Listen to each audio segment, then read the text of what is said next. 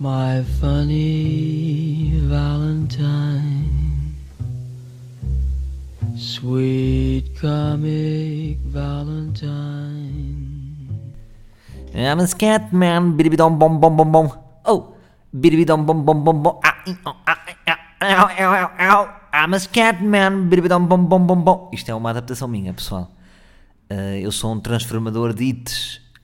Como é que é, malta? Bem-vindos a mais um Ar Livre. O meu nome, vocês já sabem, é Rogério Paulo, animador, locutor de radiofonia, sempre presente, sempre pronto a mostrar-vos os momentos mais divertidos do dia a dia através de uma reflexão, de um insight, se me permitem usar a língua inglesa, a língua anglo-saxónica, essa língua que é muito mais acessível muitas vezes ao nosso pensamento, porque nos habituámos desde pequenos, desde pequenos, pequenos uh, pensar em inglês. Como é que é, malta? Sinto-me meio drunfado, meio drunfado, porque lá está, como os meus colegas roliços, e sublinho roliços, eh, porque falo, obviamente, do peso deles. A semana passada fizeram um podcast jacking e reforçaram justamente isso, reforçaram o meu lado hipocondríaco e eu já também, já tinha dito aqui no ar livre, eu não tenho medo de assumir, eu sou hipocondríaco, malta, eu sou hipocondríaco. Agora, o que é que me distingue do, dos outros hipocondríacos? Nem sei o que é que me distingue, mas vou tentar aqui uh, avançar com uma solução. É que eu nunca fico doente. Eu dá uma sensação que há hipocondríacos. Eu lembro-me que eu conheci uma pessoa que começava-se a falar das doenças das vacas loucas e ele assumia de uma forma psicossomática uh, assumia um, os sintomas das vacas loucas. E ficava com manchas um, e ficava louca, porque as doenças das vacas loucas é isso mesmo, é ficar louca, estás possuída pelo demônio. é pagando a tosse, desculpem lá estar a dizer. E eu nunca fico doente. Eu estou sempre no limbo. Vocês conseguem compreender isso ou não? É que vocês, cá não compreendem isso, mas deviam compreender. Um, daí eu ser hipocondríaco, porque eu meti na cabeça que eu não posso ficar doente. Porque quem é que depois cuida de mim? Hoje em dia tem quem cuide de mim. Mas na minha infância, como eu era muito sozinho, um, não queria ficar doente porque eu odiava ficar doente. Era um sinal de fraqueza. Eu não sei se vocês têm isso, mas vocês não têm aquele amigo vosso que fica sempre doente. Tem, não tem? O que é que vocês acham dele? Não acham um ganda pussy? Não é sempre um ganda totiche? Está sempre doente. Já se sabe, no inverno fica doente, depois quando muda o clima fica doente. Ficam, os totós ficam doentes 3, 4 vezes por ano. Esta é a opinião que eu tenho. E eu sou daqueles rios, eu não, já não me lembro de ir à cama. Pronto, já estou a ver com os meus. Olha, sempre que eu digo isto, depois dá merda. E agora? Falta uma semana para o Coliseu para a casa da música, estou a dizer isto. Lancei o azar sobre mim mesmo. Qual gato preto? Lancei um gato preto para cima de mim. Esta é a minha perspectiva. Eu acho que é chato ficar doente. E por isso eu automedico-me. E eu também queria refletir aqui convosco sobre isto. O que, é que vocês pensam da automedicação? É que eu sou médico de mim mesmo. Ó, oh, Sr. Salvador, uh, então diga lá o que é que tem. Olha, Sr. Salvador, você nem imagina, Sr. Doutor. Sr. Doutor, desculpe, estou, sei que estou a falar comigo, mas estou a falar com o meu lado, que é licenciado em Medicina. Uh, doutorado. O que se passa é que eu sinto uma tosse uh, constante o que é que você acha? Epa, eu acho que você deve tomar já C gripes e venderons e levicos tudo ao calhas num cocktail. E é isso mesmo que eu faço. Eu posso-vos dizer que eu neste momento não estou doente e ontem tomei um gripe, porque pensei, hum, queres ver que vem o frio? Então tomo logo um C gripe. Eu antecipo, isto é um bocado a minha personalidade, e eu normalmente antecipo todos os movimentos, que eu não acho que seja negativo. Por exemplo, no futebol, uh, e já se fez testes sobre isso, o que é que o que é que distingue um grande jogador dos outros? Por exemplo, o Zinedine Zidane. Se vocês não sabem, pesquisem. Seus gaiatos. Uh, neste momento é o treinador do Real Madrid, era um, um grande cérebro, um grande 10. Porquê que ele estava à frente dos outros? Ele, quando, antes de receber a bola, ele já sabia que ia tocar de calcanhar, depois ia fazer um cabrito. Portanto, aqui eu sempre achei que quem prevê, há uma frase, quem prevê conhece. E na previsão está algum controle da nossa vida. Agora, torno-me paranoico quando tomo C gripes sem estar doente só porque vem em frio. Mas foi o que eu fiz e como normalmente eu vivo muito da minha voz e da minha cara, sobretudo, mas de, mais da minha voz, porque, quer dizer, não, ainda não sou um mimo. Se calhar devia evoluir para aí, né? Se calhar devia evoluir para mimo. Mas tenho pânico. Imaginem agora, Casa da Música Coliseu. Olha, eu estar doente. Mate-me, não é? Prefiro matar-me. Tem o Salvador. Não sabe, para não sabes, como o Egito matou-se. Não vou agora para palco com uma laringite, portanto automedico. E pronto, malta, mas agora estou quentinho, estou com o meu casaco, um casaco grunge, castanho, aqui no meu escritório. Uh, não encontro o comando do ar-condicionado. Mas também, por outro lado, lá está o meu lado hipocondríaco. Vou ligar ar-condicionados? Para quê? Para depois matar a voz? Não. E pronto, olha, quem cá tem estado na minha vida, esta semana, uh, pá, fartaram de mandar mensagens, pessoas, a pensar que tinha havido um bife no Twitter. Uh, quer dizer, agora por causa do peruca e do Hollywood, toda a gente acha que há bifes. E as pessoas querem, é isso que eu senti. As pessoas estão ávidas que exista porrada entre pessoas, não é? Sobretudo nas redes sociais. Porquê? Não, vocês não estão em paz com vós mesmos? Querem que os outros uh, uh, andem à porrada? E perguntaram, até quando foi ao 5 para a meia-noite, vejam lá. A filma me perguntou, então conta lá o bife que hoje se passou aí no teu Twitter com o quadros e com o Rui Cortes. E, eu, e foi um momento estranho de televisão porque disse: Não, qual, qual bife? Não foi bife nenhum. E efetivamente não tinha havido nada. Uh, isso um, fez-me pensar. Uh, claro que houve lá umas bocas e que eu depois também às tantas nem percebi. Depois até falei com, com o Rui Cortes ao telefone, falámos. Uh, e eu disse assim: De que é que estamos a falar? E ele: Nem sei, coisa também não sei. No fundo, nem sabemos. Às vezes, depois cada um põe-se ali no Twitter a mandar bocas uns para os outros e ninguém sabe de quem é que está a falar. Porque eu acho que cada um está a falar por si e dos seus problemas. E, e, comigo é muito difícil que exista um bife, porque eu não. Eu, eu, sou o panda bebê, percebe? Eu sou o gajo que fecha o telejornal. Eu já vos disse aqui a minha missão na comédia que é conciliar e não é dividir. Poderia ser, poderia ser daqueles comediantes convencidos que dizem eu gosto é de dividir, mas eu não gosto. E muitas vezes nem acho que ser convencidos é, tem a ver com o próprio índolo da pessoa, qual é o objetivo para que faz comédia, não é? E eu depois escrevi uma frase uh, que eu lembro-me perfeitamente do que o António Feito ter dito que, que, que a mim marcou-me e eu faço dela um, uma pequena bandeirola. Que o António Feio, mesmo antes de morrer, disse numa entrevista: Eu. Ora, querem um conselho para, os mais jovens? Aquela coisa da praxe que é meio seca e que toda a gente diz sempre a mesma coisa, mas ele disse: Epá, façam o vosso trabalho e não falem mal dos colegas. Não vale a pena. E ele disse aquilo de uma forma muito espontânea. E por isso é que eu assimilo. Vocês acham que eu não acho piada a um bife entre humoristas? Uh, claro que posso achar, não é? Claro que não acho piada quando há um humorista que faz uma piada de outro humorista. Acho. É pá, mas. Hum, como é que eu ia dizer? Ter piada pode ter. Agora, o tempo que nós perdemos com isso, quando é connosco, isso perde-se muito tempo com isso, malta, percebem? Por isso é que eu não acho que vale a pena. É, mais, é, é, é mesmo a minha opinião. E eu acho que muitas vezes, por exemplo, no meu caso, eu cada vez mais, já vos disse aqui, o tempo é muito importante para mim. Eu não tenho tempo para tudo. Qualquer dia morro. Então agora não morreu o João Ricardo com 53 anos e o Pedro Rolo Duarte. Quantos mais anos é que eles têm? Portanto, eu tenho 34. Ora, 16, daqui a 19 anos estou morto. Vou perder o meu tempo com isto. Sobretudo porque eu tenho muito material cómico. Portanto, estas nunca são as, as minhas, as minhas causas. Há coisas à frente para mim do que isto. E sinceramente, o trabalho dos outros humoristas não me inspira. Uh, a mim a fazer comédia ou a fazer guerras, não me diz nada. É como piadas sobre a pedofilia. Dizem-me zero. Isto é a mesma expressão a a jurado dos ídolos. Pá, tiveste zero, não é? Que é uma desativação meia bruta. Uh, normalmente surge quando a pessoa um, realmente sente zero. Mas não é a adjetivação perfeita, é isso que eu quero dizer. Mas percebem o meu ponto. Este é o meu ponto. Há coisas mais fixe na vida para fazer. E não tem nada a ver com um, pois o quadro estava a dizer: é pá, eu não preciso que ninguém me proteja. Isto não tem nada a ver com proteger. Uh, eu, também, eu também não preciso que ninguém me proteja. Mas é, é, eu acho é que é o tempo que se perde. Uh, um, eu já falei disso aqui. Acho que é inteligente da nossa parte algumas escolhas de.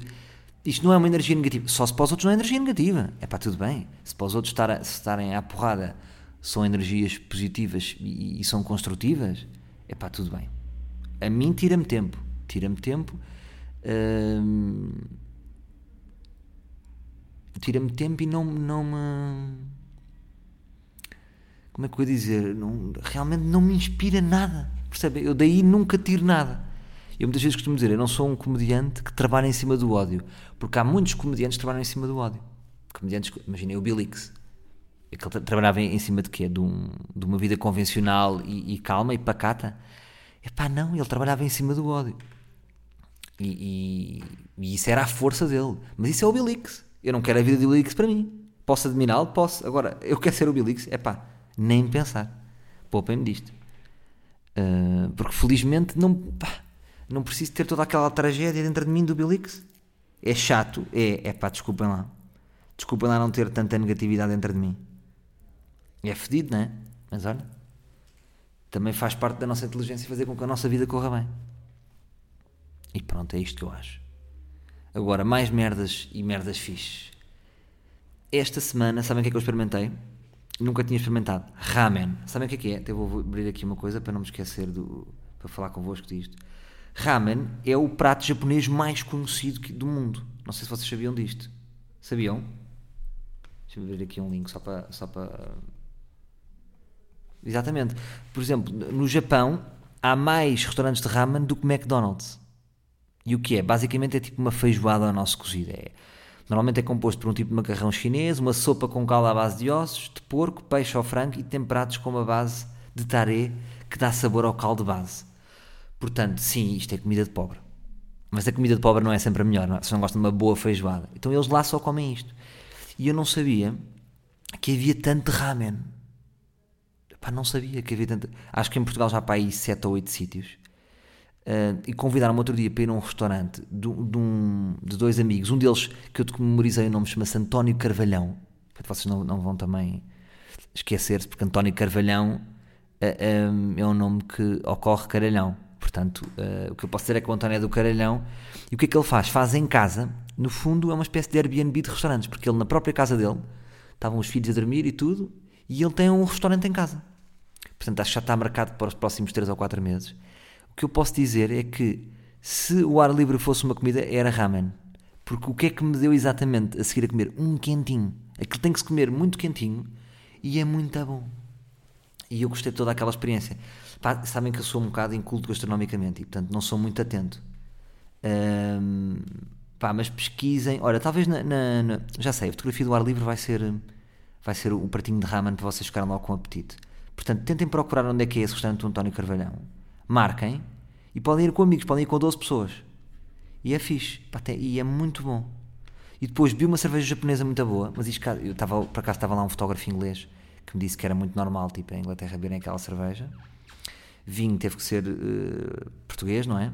Porque acho que não é a especialidade deles vinho, não é? Nunca me disse, é pá, vais provar aqui um vinho japonês.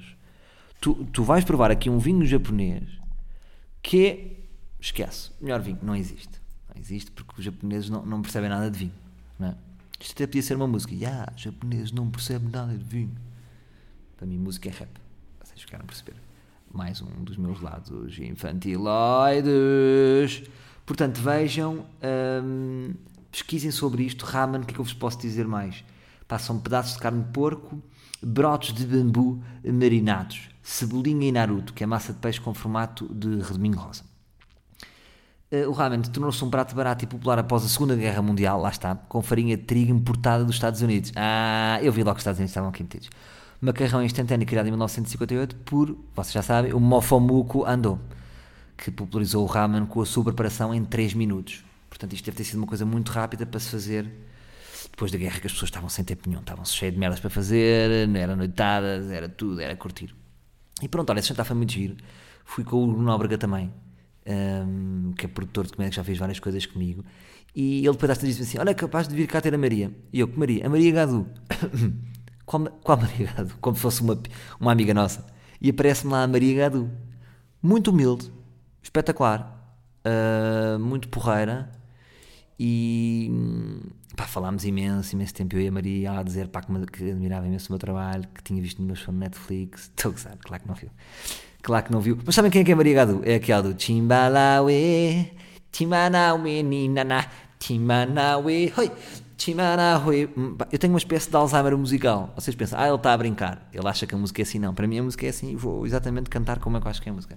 Chimbalawe, para, Chimbalawe, baba, Chimbalawe. Por acaso esta, esta vai buscar um bocadinho do. Agora estou aqui a ver. Eu acho que ela se inspirou, nem queria estar a dizer que me fica mal, mas eu acho que ela é a menina para se ter inspirado um, acho que deixa-me só dar aqui uma clicada. As minhas clicadas maradas. Eu acho que ela se inspirou no Azimbrenua Mamadik Chihuahua Hey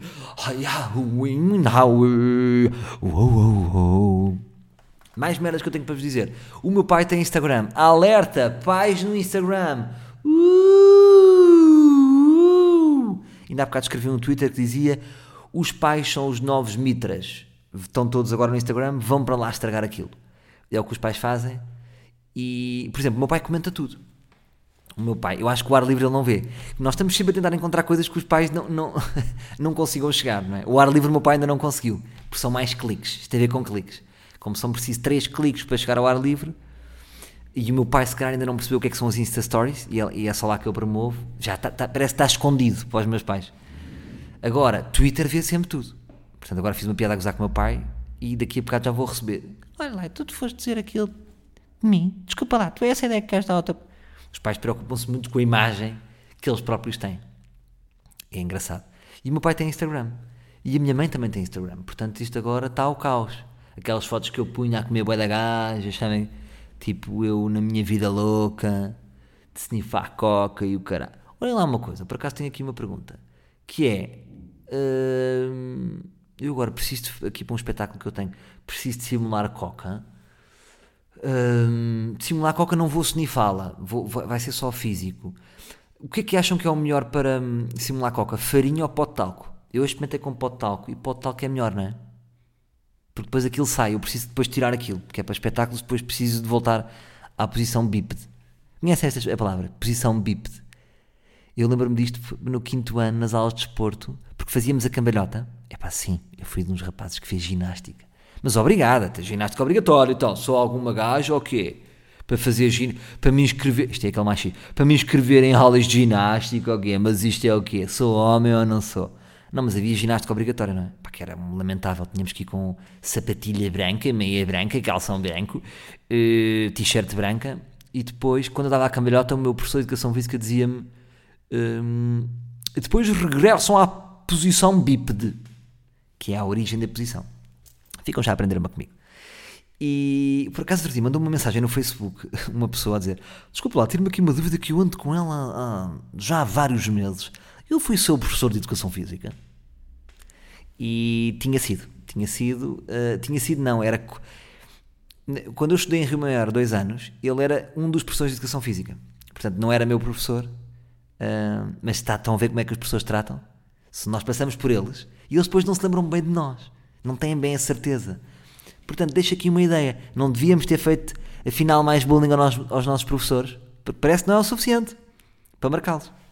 Pá, umas vezes por acaso. Vejam lá isto.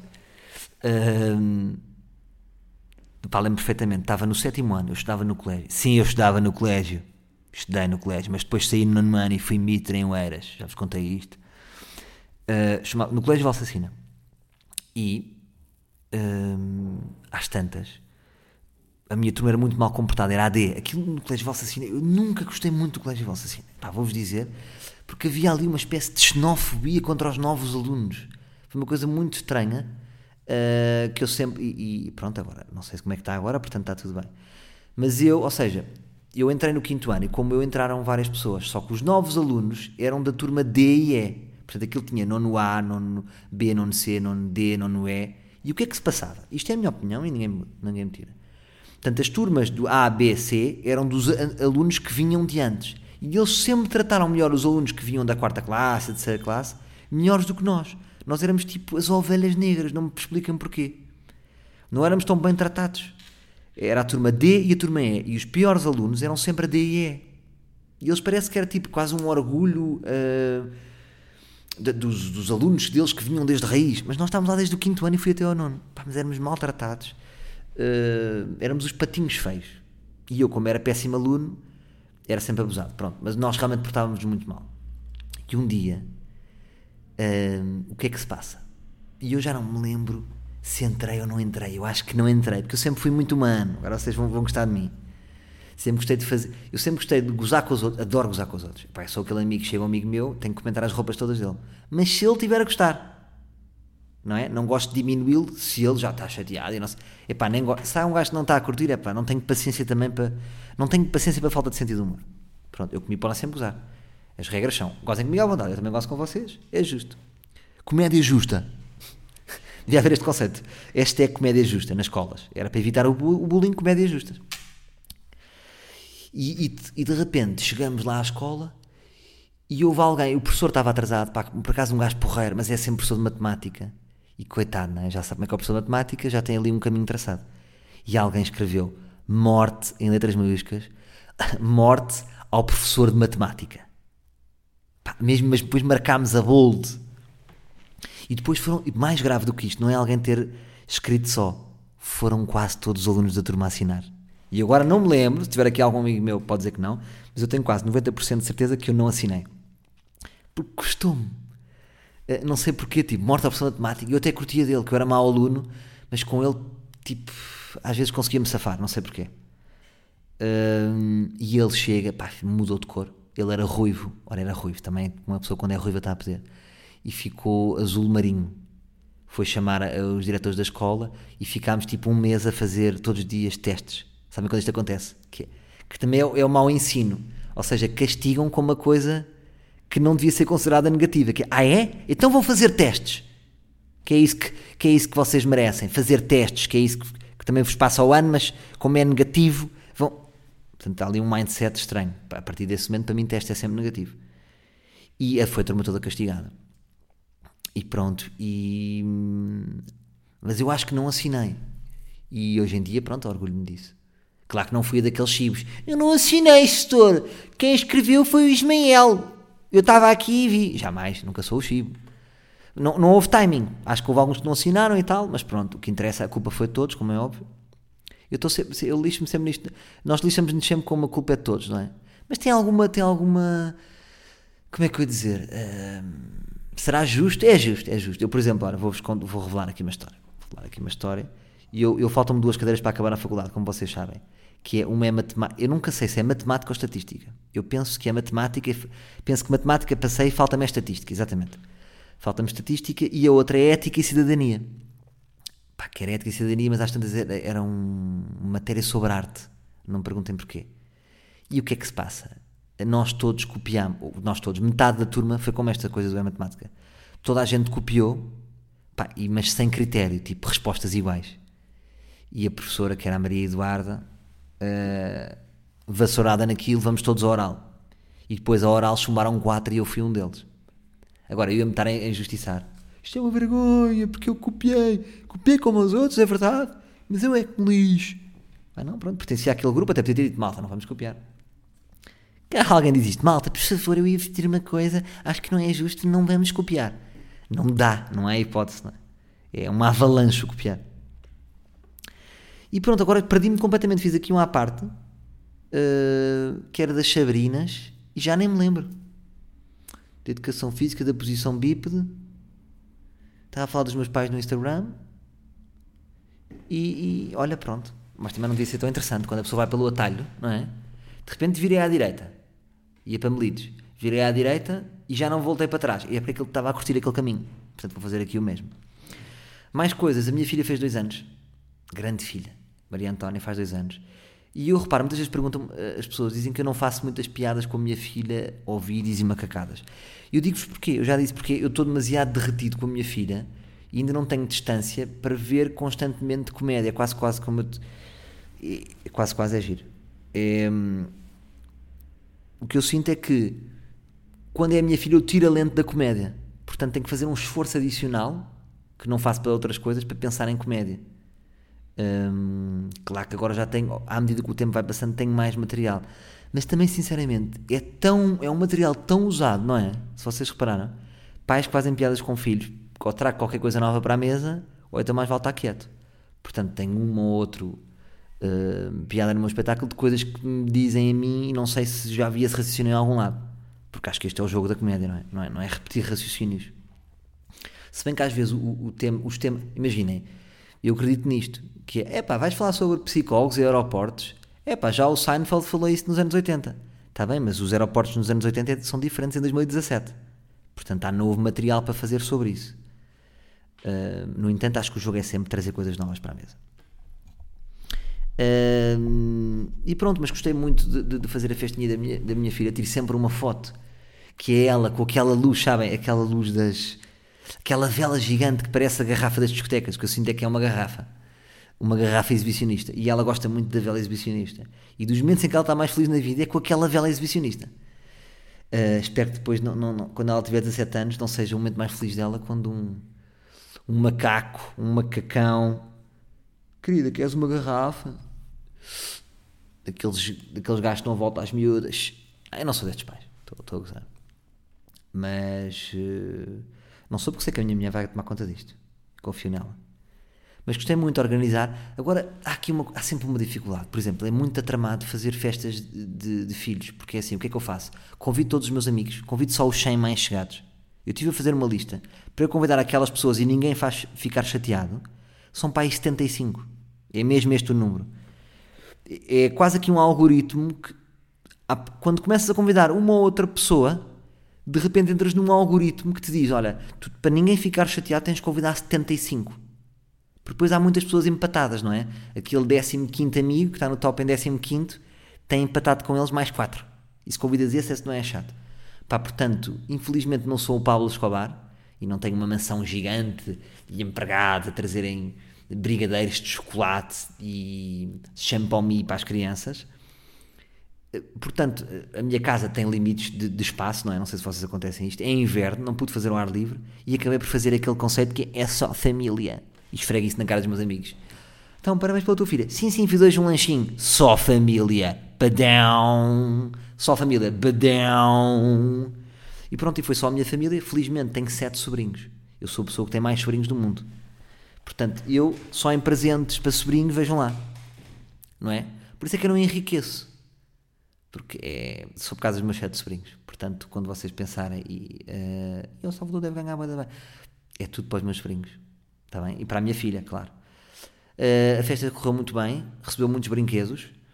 O que é chato, porque eu acho que a partir do, do segundo brinquedo já é estúpido. Não é? É o mesmo do que lhe dá. Uh, imagina, dou-lhe um bocadinho de chantilly na língua à minha filha e ela está a gostar imenso e a adorar aquele bocado de chantilly. E o que eu continuo a fazer é começa a meter chantilly na cara, ela já, já, já está chantilly na cara, já não está, já não está a curtir, continua a encher, de repente está pelas pernas, está pelos braços e fica a bebê chantilly a chorar. Percebem? É, é, é, as coisas são demais. Eu cada vez gosto mais dos presentes simbólicos. Por exemplo, foi o que eu fiz à, minha namorada outro dia. Uh, a verdade é esta, também vou confessar a verdade. Peguei nela, fomos para Madrid. Eu gosto sempre de fazer surpresas. Pego nela, ela não sabe para onde é que vai, de repente estávamos em Madrid. E mais do que estar a oferecer uma, uma roupa, um, umas boas botas, como elas dizem, ou uma joia, que também pode ser importante, às vezes uma joia simbólica, e eu uma vez dei-lhe. Um, e uma vez, e fica já arrumado aqui, lembras-te daquela vez em 67, quando eu te ofereci aquela joia, querida, em rubis? Portanto, não digas que eu não te dou joias. Mas gosto de oferecer mais os presentes simbólicos porque esses são os que se perpetuam no tempo. Pensem bem se foi aquela, aquele iPad que ficou no tempo ou se foi aquele presente mais simbólico. Está bem, pronto, é um exemplo. Todo, todo, todos os ouvintes do ar livre pensaram: ei, não fales do iPad, que o iPad perdura. Pronto. Mas ainda assim, pensem realmente nos presentes, mesmo quando vocês acabam relações, o que é que vos custou deixar? O iPad ou aquela caixinha de música que lhe deram e ela, e ela depois levou ou não levou com ela? Pensem nisso, não é? Os presentes simbólicos são os mais importantes. E o que é que eu fiz? Fomos tomar um pequeno almoço, quando ela voltou, tinha fotografias, tinha o quarto todo cheio de hotel com fotografias uh, de nós os três, da nossa família, não é? Da, da Maria Antónia, dela e de mim. E ela, claro que se emocionou. E agora vocês pensam, que querido, ele foi tão romântico. Quase romântico. E estas são as desculpas, estas são as, a, a verdade, a pré-produção do romantismo. Eu, no fundo, não tive tempo, porque fiz a última hora, de fazer o álbum todo. Então disse, achei mais romântico fazermos assim, para agora nós construirmos o álbum. Percebes, querida? Agora os dois, com mais calma, construímos um álbum. Comprei um álbum, um álbum giro, cor-de-rosa, com laçarote, uma coisa trabalhada, em mão, por uma, por uma, por uma, uma artesã de, de álbuns de bebê, mas à última hora inventei esta e safei-me bem. Portanto, eu acho que ela até gostou. E, e pronto, a festa acaba por correr bem. A festa, eh, ah, exatamente, estava a falar dos presentes a partir de um certo número de presentes já é estúpido. Eu ofereci-lhe, uh, e penso, deixo aqui um exemplo muito claro do que é que são bons presentes. Eu ofereci-lhe o jardim zoológico da Lego, Bem, eu, imagina que agora ponho isto. Uma vergonha, já pensaste que estás a, a perpetuar animais fechados em cativeiro? Epá, então de repente, olha, imagina que agora uh, eu dizia isto e tornava-se polémico e a Lego tinha que retirar uh, o jardim zoológico da Lego porque perpetuava os animais em cativeiro. A encarceração dos animais em cativeiro. Já viram o tema que eu estou a lançar? Lança este tema. Mas pronto, mas porquê? Os bebés gostam muito. De, até que idade é que é bebê? Eu gosto de pensar sempre que ele é um bebê. Mas gostam muito de animais. Animais resultam muito. Uh, querida, o que, é, o que é isto? Ela faz sons, não é? O macaco é o caco, o cão é o uau uau. Uh, e estamos nisto, não é? Portanto, é uma pessoa. um bebê é uma, é uma pessoa limitada, não é? O que é isto? É o uau uau. Agora esperemos que evolua para outros conceitos mais eh, complexos correu tudo bem, a minha família deu-se bem, um, o meu pai quer ser sempre o centro das atenções e, portanto, correu como todas as, as típicas uh, coisas familiares. Houve mini pães, não é? Uma boa festa é mini pães, é tudo mini, mini riçóis. Houve espetada de gomas, hein? espetada de gomas, não é bom? As crianças ali divertidas a comer espetada de gomas. Houve Coca-Cola, não é? O que é que é uma festa sem Coca-Cola? Coca-Cola sem ser RC Cola. Coca-Cola verdadeira, investimos bem. E todos serão felizes. Para terminar, uso os meus sobrinhos como cobaias, o Vasquinho e o que tem 10 e o Pedrinho que tem 13, que tem 13, agora espero não me enganar que eles depois passam-se comigo. Mas eles também não ouvem o ar livre, acho eu. Lá está, sempre o ar livre é, é, está meio escondido, não é? Portanto é só para alguns. E mostrar-lhes em primeira mão, foram as primeiras pessoas a ver o primeiro episódio do Sou Menino para Ir. E eles disseram: está muito fixe. Está muito fixe. Não é nada a ver com o sarcásio, mas é fixe. Também é fixe. Como quem diz, é pá, é uma cena que está ao nível do sarcásio, mas é um registro diferente. Foi o elogio que eles fizeram. E portanto, olha, não, não, normalmente não é as crianças que decidem se isto é fixe ou não. Elas gostaram. Uh, posso dizer que estreará em janeiro. Há um canal, um canal, mas não é um canal de televisão que está interessado. Pode ser que fechemos com eles porque a partir é só para o meu YouTube, mas começou a haver interessados. Enfim, portanto, comecem a subscrever o meu canal e. e que vai ser muito fixe. E pronto, malta, foi isto. Tinha aqui, por acaso, tinha aqui um tópico para, para, para dizer que era de, de que eu tornei-me cínico em relação ao casamento. Tinha aqui apontado isto para fora. Por exemplo, outro dia um amigo meu disse que ia casar no nosso grupo de amigos do, do Metralhas, que é, olha, Revel, nosso grupo de amigos do Era chama-se Metralhas, e ele disse que ia casar. Então a gente, parabéns, parabéns, parabéns, Pete, parabéns. E eu disse logo, parabéns, Pete, para quando a despedida? Isso é que queremos a despedida. E todos, oh Salvador, não é um momento de despedida, é um momento de parabenização do nosso amigo Pete.